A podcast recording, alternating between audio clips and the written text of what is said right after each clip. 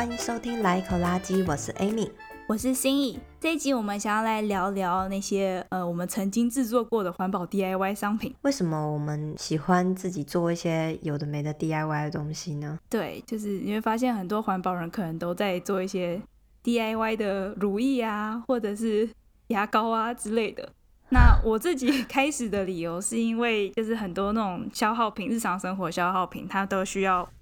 你要一直购买，然后每次购买都会制造出塑胶包装，然后在我很介意那些塑胶包装的那个时期，我就觉得很抓狂，所以我就去搜寻网络上有没有可以 DIY 自己制作这些东西。的方式。对，我，我也是这个理由是最主要的原因呢。另外还有一个理由，是因为有时候市面上的东西，它的成分我们不确定它是不是对环境友善。那如果你自己来做的话，你就可以把关自己做的东西它的成分是什么。而且一个产品它可以拿来做很多不同的东西，那相对来说可能成本也比较低一点。对，没错。而且经常你可以找到这种环保 DIY 的配方，他们都是用很单纯的原料，然后甚至是食用等级的原料，所以你就可以很确定它。对你还有对自然是安全无害的。举例来说好了，就超市里面常常会卖各种不同的沙拉酱嘛，或是一些什么烧烤酱啊。那如果说你想要吃不一样的食物，那你就要冰箱里叠满各种不同的酱料。但是其实大部分酱料可能就是酱油啊、糖啊、麻油啊这些东西，然后再加些蒜泥什么的排列组合。对，所以如果你有这些原料的话，你就可以自己排列组合，做出各种不同的酱。那等一下我也会介绍一下，就是我平常在家里会做哪一些不同的酱料。哦，还有酱料分享，好，这集太实用。哎、欸，也没有啦，我可能是随便讲一下而已。而且我的酱料可能大家都觉得这也太不讲究了吧？对，不要太期待。对我我，但我觉得这一整集可能都会是大家可能都会吐槽，这也太不讲究了，就是因为很多我们的环保 DIY 就真的。是两三样原料组合而成，但是有功效这样子。就是我的酱料也是吃起来，哎、欸，有一点感觉，有点像哦。但是，嗯，可能如果真的要很精致的，就是品尝那个食物，会觉得还是少了些什么。所以，如果平常，比方说，像我们今天可能会分享蛮多，就是肌肤保养相关。那如果平常真的是很讲究肌肤保养的话，可能听我们这集分享，还是会觉得这过得也太糙了吧。就是，所以这集可能是献给那种想要踏进环保生活，然后想试试看自己做一些东西。然后通常你可能也不是太讲究的人，你可以试试看啊。然后或者是说，你可以听听看，哦，原来有人这样子也是可以过火的啊。其实我不觉得我皮肤很差啦，所以应该还是可以。但毕竟我们不是专业，我们也不是很很 care 皮肤状况的。我觉得，嗯，对，是这样没错。所以就是给大家参考，然后知道，哎，有人这样子也是活得好好的。嗯，那看你想不想试试看？对，或者是你是想要就是开始化繁为简，然后踏入极简生活，你不想要这种都瓶瓶罐罐的话，这集就是跟你分享几个几种很简单原料，然后就可以做出嗯替代你平常使用的那些商品的东西。而且如果说真的是蛮讲究人，然后或是他也可以再去查更多的专业相关的东西，然后就可以把我们的配方再加以改良，或者再加一些成分，那感觉变得真的是很讲究，然后又又单纯，然后对环境好的产品。好，没错，那我们立刻来分享吧，就是 Amy 过去曾经有做过哪些？嗯，DIY 尝试出来的产品呢？好，那我我先分享，就是其实有一些是失败了，所以现在就没在用了。那有一些是现在还在用的。那我第一个先分享的是我的椰子油牙膏，它成分非常的简单，嗯、就是椰子油而已，非常单纯。对，就是我一开始在做椰子油牙膏的时候，我在网络上看，大家就说你可以加一点小苏打粉，也有人说加了小苏打粉之后不要每天刷，因为它可能会磨蚀你的牙齿。对，所以我一开始还是就是我就加一点点嘛，然后就还是每天用。那后来嗯就觉得不晓得，因为我觉得小苏打粉超咸的，就是弄到嘴里之后，有时候不小心吃到会很不舒服。对，然后后来我就。想说算，那我连小苏打粉都不加的时候，我就只加椰子油。那因为椰子油里面有个成分叫月桂酸，它其实可以杀菌的。我记得我有看到也有一两篇文献，然后还有其他的网络上就说，其实椰子油它也是可以来预防牙菌斑。所以后来我都是用椰子油刷牙。那在台湾用椰子油可能有一个小缺点，就是因为台湾比较热，然后因为我在北美就是比较高纬度的地方，嗯、所以那椰子油通常都是凝固的，有点像是有点膏状带颗粒这样子，嗯、所以就当牙膏是蛮好用的。嗯、然后我已经刷了大概有两年多了吧，就蛮久了。然后在中间我也有去洗过牙，而且是可能也是那那时候疫情就没有去看牙嘛，然后好像也是。差不多两三年才就是洗过一次牙，医生也说我也没有任何蛀牙，然后医生觉得我牙齿状况也还不错，只是就是有一些缝缝，因为我牙齿好像蛮容易卡牙结石，就这样子。嗯嗯嗯，那 OK，感觉状况是蛮好的。对，听起来就是牙膏没问题，就如果你真的牙缝要处理的话，是要用牙线去解决这种感觉。讲到牙线，我后来我还去买了不锈钢牙签，然后就可以轻松。剔除我牙缝中的牙结石，然后现在我觉得我牙缝很干净，我很期待我下次去洗牙，医生可能会说我牙结石很少。好特别，我没有听过不锈钢牙线这种东西。我上次回台湾去买的，然后它其实是有不锈钢牙线哦，但是那个牙线实在太粗了，我没有办法使用。可是它有那种弯钩状的，类似牙签的构造。其实有时候去洗牙，医生也会用类似那样的构造去帮你可能剔除一下牙结石。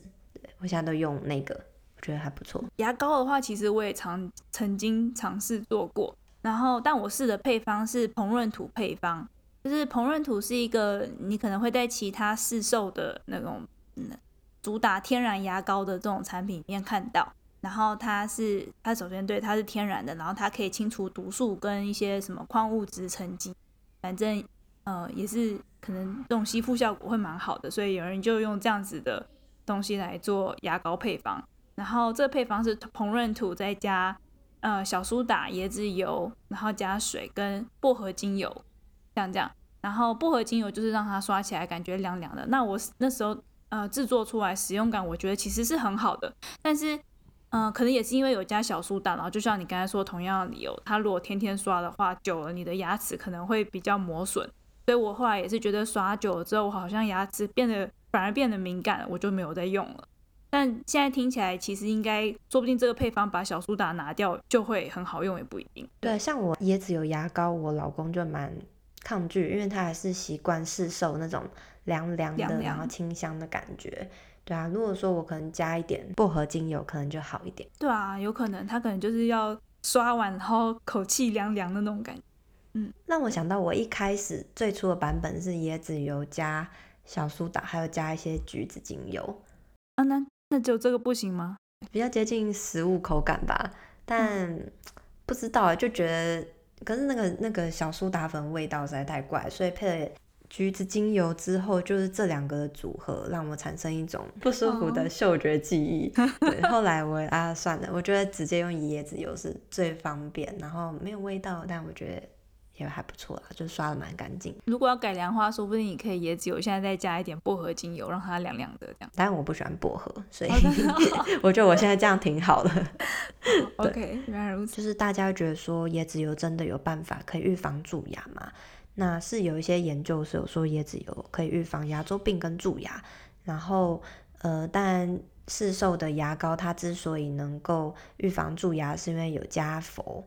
那像在加拿大的牙膏，它里面都有加氟，所以就比较没有问题。但像美国牙膏，其实大部分是没有加氟，因为他们直接在水里面加了氟。那台湾的话，水里面应该是没有氟的，所以也是直接在牙膏里面加。但是也有一些人是说，氟这个东西对人体是有伤害的，所以他们宁愿不要加氟，那就是用自自己的自制牙膏。那我自己个人经验的话是，即使我用了没有含氟的呃也只有牙膏，刷了大约几年了，然后是没有蛀牙，也没有任何的问题。不过大家还是依照自己的牙齿状况来做判断，就是适合我的，但不一定适合所有人。然后其实我也还蛮常吃甜食的，只是我不会太常喝含糖饮料。那不知道会不会是因为这样影响，所以可能比较不容易蛀牙。嗯，对啊，我觉得。就是听你的使用经验，我会觉得，如果我呃现在的牙膏方式，就是如果用告一个段落的话，我可能会想要试试看用椰子油来刷牙。哦，对，用椰子油刷牙有一个小缺点，就是它可能会把洗手槽弄得有一点油渍的感觉，所以可能洗手槽要比较 常去清洗。因为有人会用椰子油油漱嘛，或是用其他油油漱，就是含一口油，然后在嘴巴里漱口，可能漱个三十分钟或者十五分钟之类的。那他说可以帮你排毒。嗯、那像这种油漱，他们通常都会说你把漱完的油。吐在卫生纸里再丢掉，因为可能怕会阻塞水管。对，那如果你们家的水管是比较脆弱的话，用椰子油刷牙的时候也是记，就不要吐在水管里。那我的话是，我都直接吐在水洗手槽啦，然后没有发生过塞住的问题。对啊，因为拿来刷牙量应该就还蛮少的吧，就只是牙刷沾一下油这样子。可是他每一天刷就不晓得。然后当然还有很奇怪，就是因为那个椰子油就是跟牙齿的一些，反正就刷完之后吐出来的东西就有一点乳乳乳化状的东西嘛。对对对，嗯、就是嗯，有点看起来有点恶心啊，我就不描述了。对，我不晓得他他那个那个样子是不是还能够塞水管啊？嗯，对，那反正后来我就停用了那款那个 DIY 的牙膏。那我现在的做法其实是。我现在其实是拿呃直接市售牙膏，再加市售的漱口水混合起来，然后装在那种小挤压罐里面。挤压罐就是之前呃肌肤保养用完的空瓶，我就直接把它清洗，然后滚水煮过杀菌，然后把刚刚讲那个混合加进去。然后加漱口水的原因就只是因为这样它比较液态，就挤压瓶才挤压得出来。然后我之所以去找这个方法，是因为。就是觉得一管牙膏真的很难好看，就是它摆在浴室台面上就很丑，所以我就想要找一个比较漂亮的方式，然后在 Pinterest 上找到有人用挤压瓶的方式来做牙膏，这样。那这个方式其实都还是需要市售的产品，只是用量会很少，因为等于是稀释牙膏。然后因为我老公他还是呃都会想要买市售的牙膏，因为他的牙齿比较弱，所以他会觉得。就是市面上的产品比较能好好保护他的牙齿，所以他都还是会买。所以我的情况就是，就是偷一点他的牙膏，跟他也都会用漱口水，然后来混合我的版本。然后还有他牙膏，呃，用完一条之后，我会把它接过来，然后把牙膏管给剪开，然后用里面的残留牙膏再刷很久。就通常我把牙膏管。剩下的那个残留牙膏给刷完的时候，我老公可能就新的一条也已经用半条了，这样子。所以你是把它残留牙膏再放到你的洁牙瓶里面去吗？没有，那个洁牙瓶的话需要用挤的，所以我还是会挤，就是因为残留牙膏等于是要刮出来，我觉得这样好像就比较不卫生一点，所以我会直接把它挤在瓶子里面，嗯，嗯，嗯，然后再混进那个漱口水摇匀。对，所以就是这两种方式交替吧，然后。等我老公牙膏用完，我就把它剪开来用。然后等我剪开来用的用完，我就用我的挤压瓶这样子。对啊，因为像牙膏这种东西，可能就会怕有一些细菌感染问题。然后像我的椰子油的话，我是用一个很小罐的玻璃的那种，呃，就是那种装那种蜂蜜试用罐，很小很小的一罐。嗯。所以我就是每次就弄一些进去，那很快就用完了，所以我就可以一直不断的补充，就比较不会有卫生细菌残留问题。好。所以反正嗯、呃，这是我们制作牙膏的心得。下一个你 DIY 过的产品是什么呢？呃，我也是用椰子油去做乳液，就是保养的乳液。这样的话，它的成分是什么？就是椰子油啊。啊，你是说就单纯没有加任何其他东西？对啊，我一样就是买那种食用的椰子油，而且还是买便宜便宜的，不是那种什么冷压初榨，就是比较高级的那种。对 OK，我就我就是也是拿一点，那椰子油还蛮油的，所以只要抹一点点，然后在手上涂匀之后就可以拿来擦脸。然后有时候如果嗯手脚比较干的话，我会拿来擦。然后甚至有时候嘴唇如果有点干裂，我也用那个擦。OK，就是全面，反正它可以吃嘛，我就是对擦全身。Okay. 这样子的话，我觉得听起来可能在就是北美这边的气候比较合适，但在台湾的话应该会超。油腻的，所以不要用太多，就看看你的肤质吧。其实手上擦匀之后再去擦其他地方就不会太油腻。然后甚至我那时候会开始想要用椰子油，是呃，我好像刚怀孕的时候我就查发现说，也有人会用椰子油来当羊脂膏，就是擦在乳头上。啊、如果你要亲喂母奶，然后乳头很容易被吸破的话，也可以用椰子油来擦。然后他们说小 baby 吸椰子油也是蛮好的，当然不要过量，就是一点点。小 baby 不会觉得椰子油对口味太重之类，他不会抗拒。然后就不吸奶，羊脂膏也有味道啊。哦，这样子哦，好，原来是这样。嗯，但椰子油有一个小缺点，就是有时候我可能涂厚一点，或者可能那一阵子状态比较不好的话，有时候会让我长一些小痘痘。哦，OK，对，比较容易有这样的状况。对，我皮肤已经算是比较不容易长痘痘的，所以我想可能 对于容易长痘的人，不太适合用椰子油来擦脸。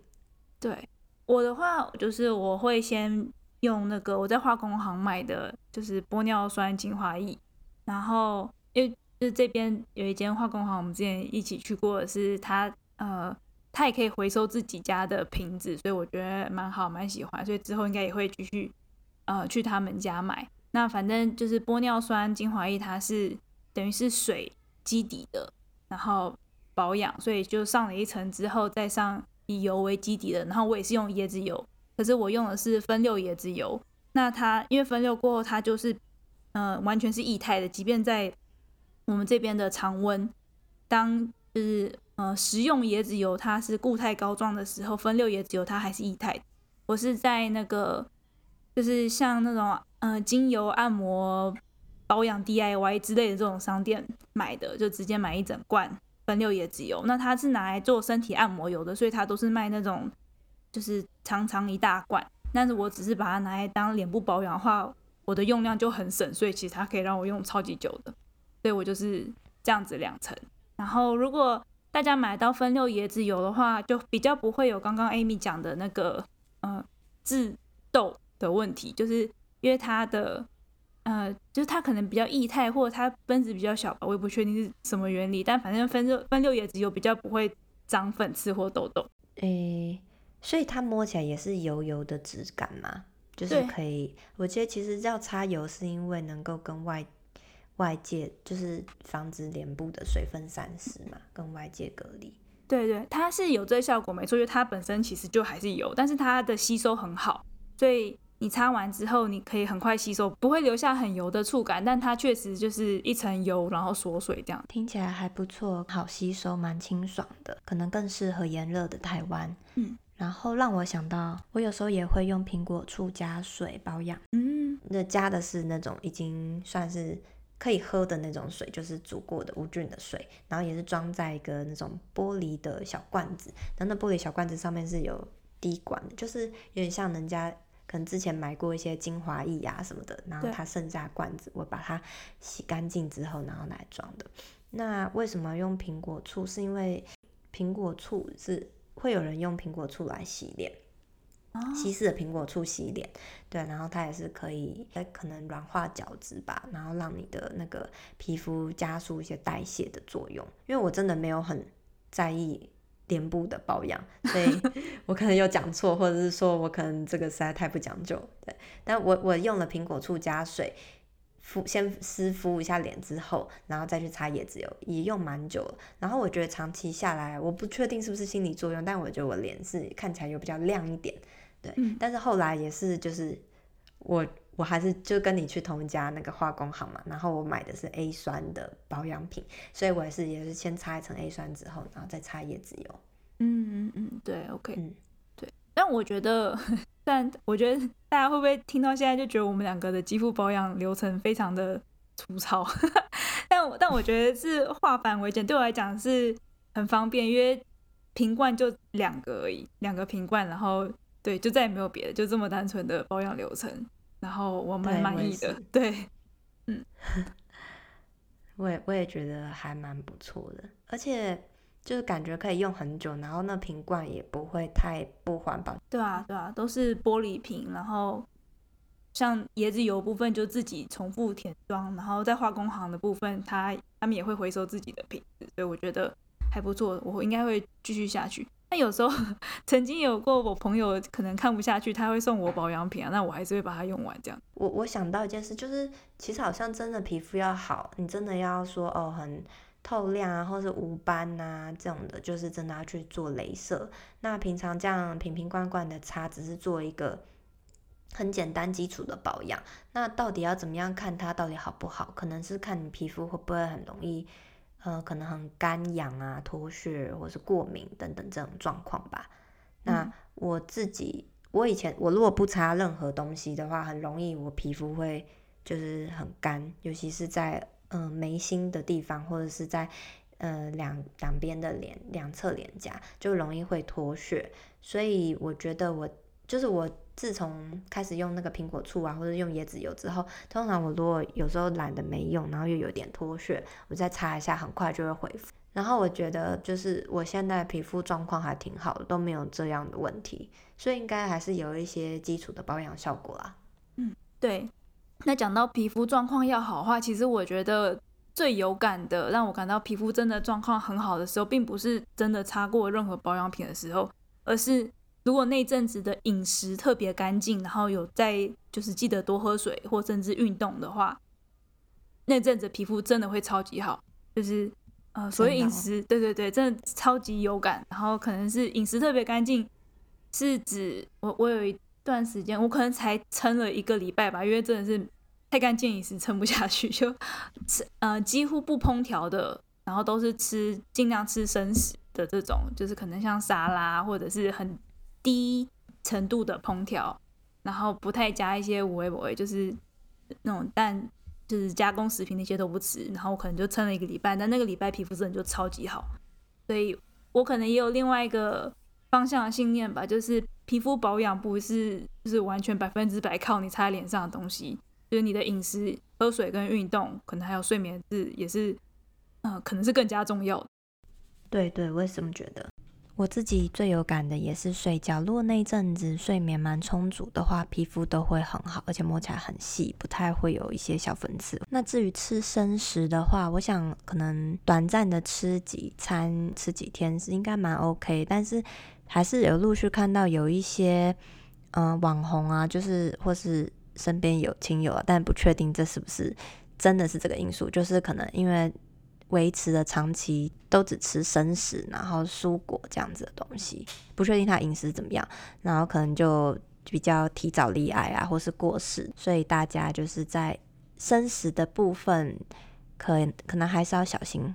如果感觉自己的身体有一些异状啊，或是不舒服等等的话，还是要就是赶快去看医生啊，调整一下。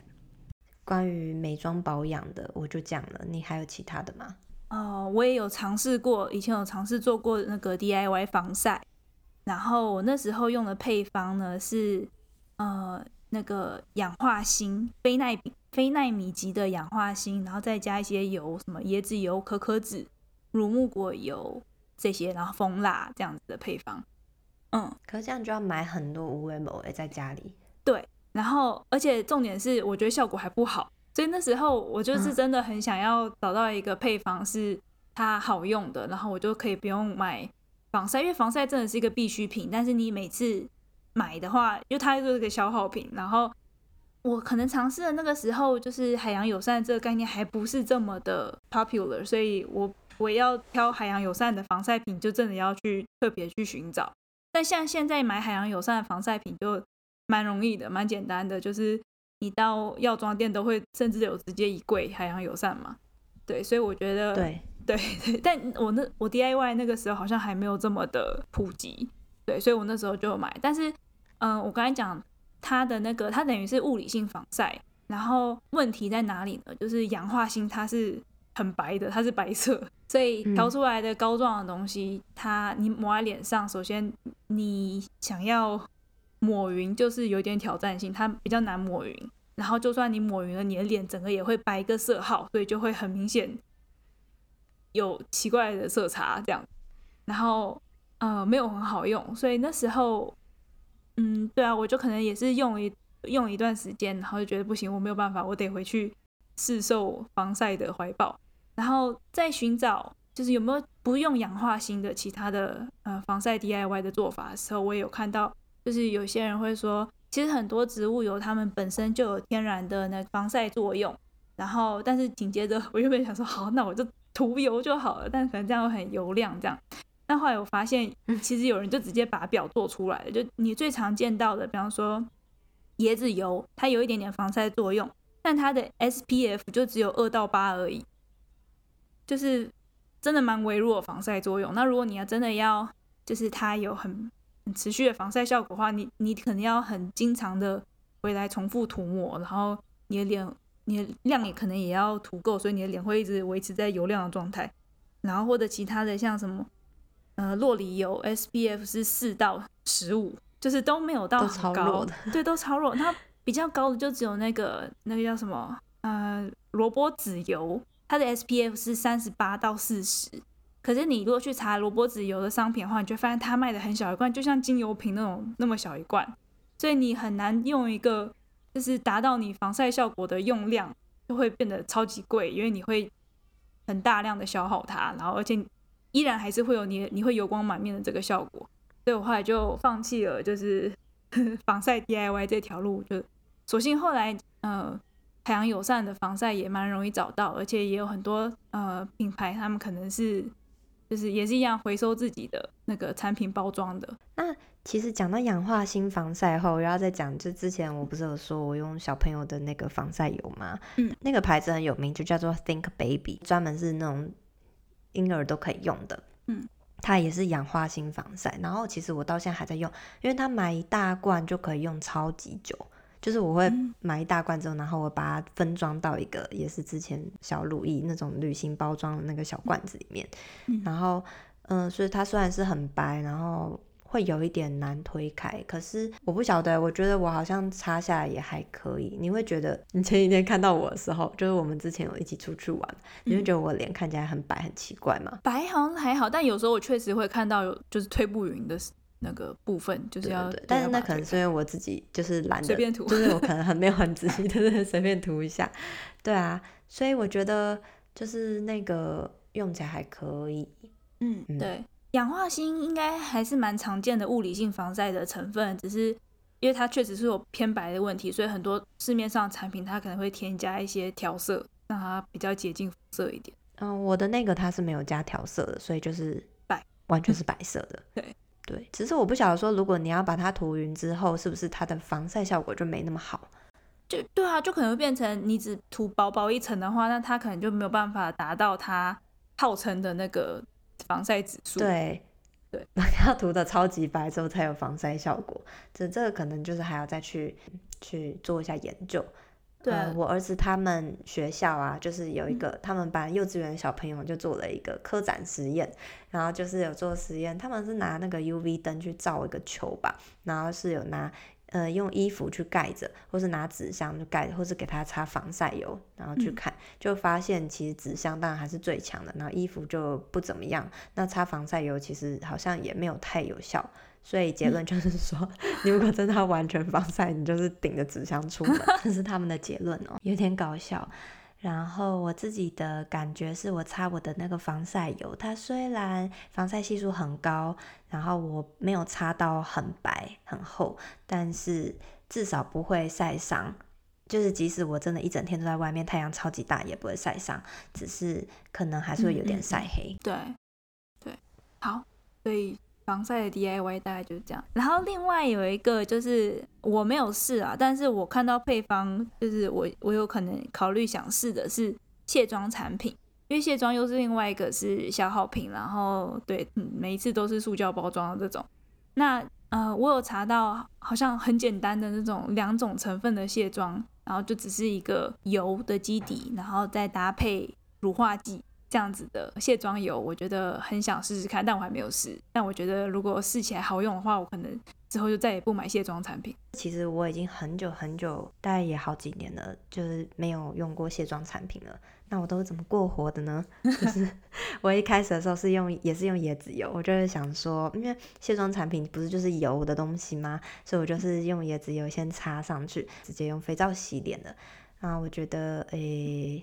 脸好像也没有特别干净或特别不干净，但有时候刮脸的时候可能还是会有，因为我主要要需要卸妆，就是我擦那个防晒嘛，那它是物理性防晒，然后它又是防水的，所以呃好像直接用水清洗是清不掉，但有时候用指甲去刮一下脸的话，还是觉得有一点脏脏的。然后我发现，如果说用清洁剂停留，就是搓泡之后停留在脸上久一点的话，就可以洗得蛮干净的。所以，反正后来我也不用椰子油，我就直接用肥皂洗脸，就这样。那如果你想要洗干净一点的话，就是哦，你就省去卸妆。对，如果要洗干净一点，就是肥皂泡沫在脸上停久一点。那如果你那天觉得脸已经蛮干净，其实我基本上就不用洗面乳，然后直接就用清水洗。而且其实现在也有很多皮肤科医生也是建议说，脸不用天天清洗，除非是特别脏污，或者是说你有化妆怎么样的，然后可能才需要用清洁剂洗。然后像我们家也很多年没有买洗面乳了，对吧？嗯，OK。哦，我我我其实也都是肥皂，就洗澡的肥皂拿来洗脸，就也是过得很糙。对，对，但我觉得可能洗脸的肥皂可以再好一点。洗澡肥皂我真的就是随便，但洗脸肥皂可能会选比较滋润一点的吧。哦，OK。我也曾经有直接拿过就是椰子油来卸妆，然后但我就觉得就是。都还是油油感觉，然后可能很难把，就是，但我我我要卸，通常也都是防晒，然后可是我防晒是像我刚才讲的是会有调色的，所以会要把那个颜色给卸掉，还有眉毛，把那颜色带走这样。那其实这都是很清亮的彩妆，或根本称不上彩妆的程度。但是椰子油的话，我就觉得如果只是纯粹油，清洁感还是不不怎么样，然后都会很油的感觉，所以我才会觉得好像。要加一个乳化剂是蛮关键，就如果加了乳化剂的话，是可以就是加一点水，然后在脸上按摩，然后就它的质地会开始变成就是稠状、乳化状这样子，然后再洗掉，你就会蛮干净。对、嗯，但这个这个配方我还没有试过，可是我应该会之后就现在的卸妆产品用完的话，我会来尝试 DIY 看看。可是清洁剂加油不就已经自动产生乳化效果了吗？对啊，那就是呃。那就是两步骤，就是好像也是可以，但是我就没有很喜欢，就是呃抹完油之后，你想要把东西给涂掉，但是彩妆还是油油的在脸上的效果。嗯，但就之后如果你再用肥皂洗，应该是都可以洗得掉的。等于就是说，先一层加乳化剂的话，就是先一层洗过，然后之后再用肥皂再洗一次，就第二层会更干净一点。那如果这样子的逻辑，是不是说也是可以？你就肥皂洗两次呢？呃，如果是洗两次的话，就是你可能像应该油纯粹一次，然后再是肥皂第二次嘛。那如果是加乳化剂的话，有些人甚至就是乳化，然后把它冲洗掉就干净了，他不用再加肥皂。哦，对啊，对啊，对啊，对，我我我刚才不是说我说了两层是指你先用油一层之后，然后先肥皂洗过一次，就你还是觉得油油，然后你再肥皂再洗一次，这样不就是两次吗？就相当于肥皂加加油，就是乳化剂加油。对，但对对，虽然是这样没错，但到最后就会觉得我好像其实只是用肥皂去硬把彩妆洗掉的感觉。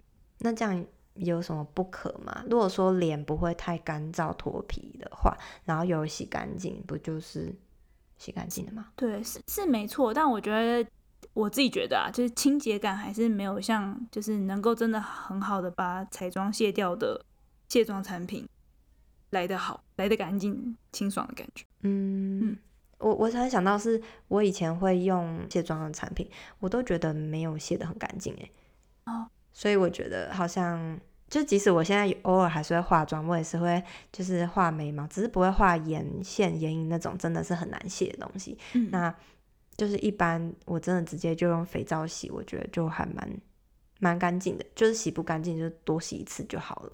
对，可能因为也是我们平常的就是彩妆程度真的很很低吧，就是确实也是对，很不太需要很强力的卸妆产品。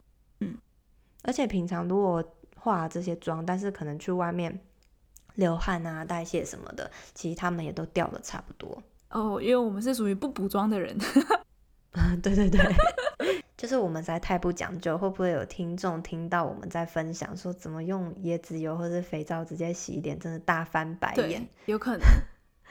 对啊，欢迎就是如果比较懂这一类相关的听众，也可以来信或是 IG 联络我们。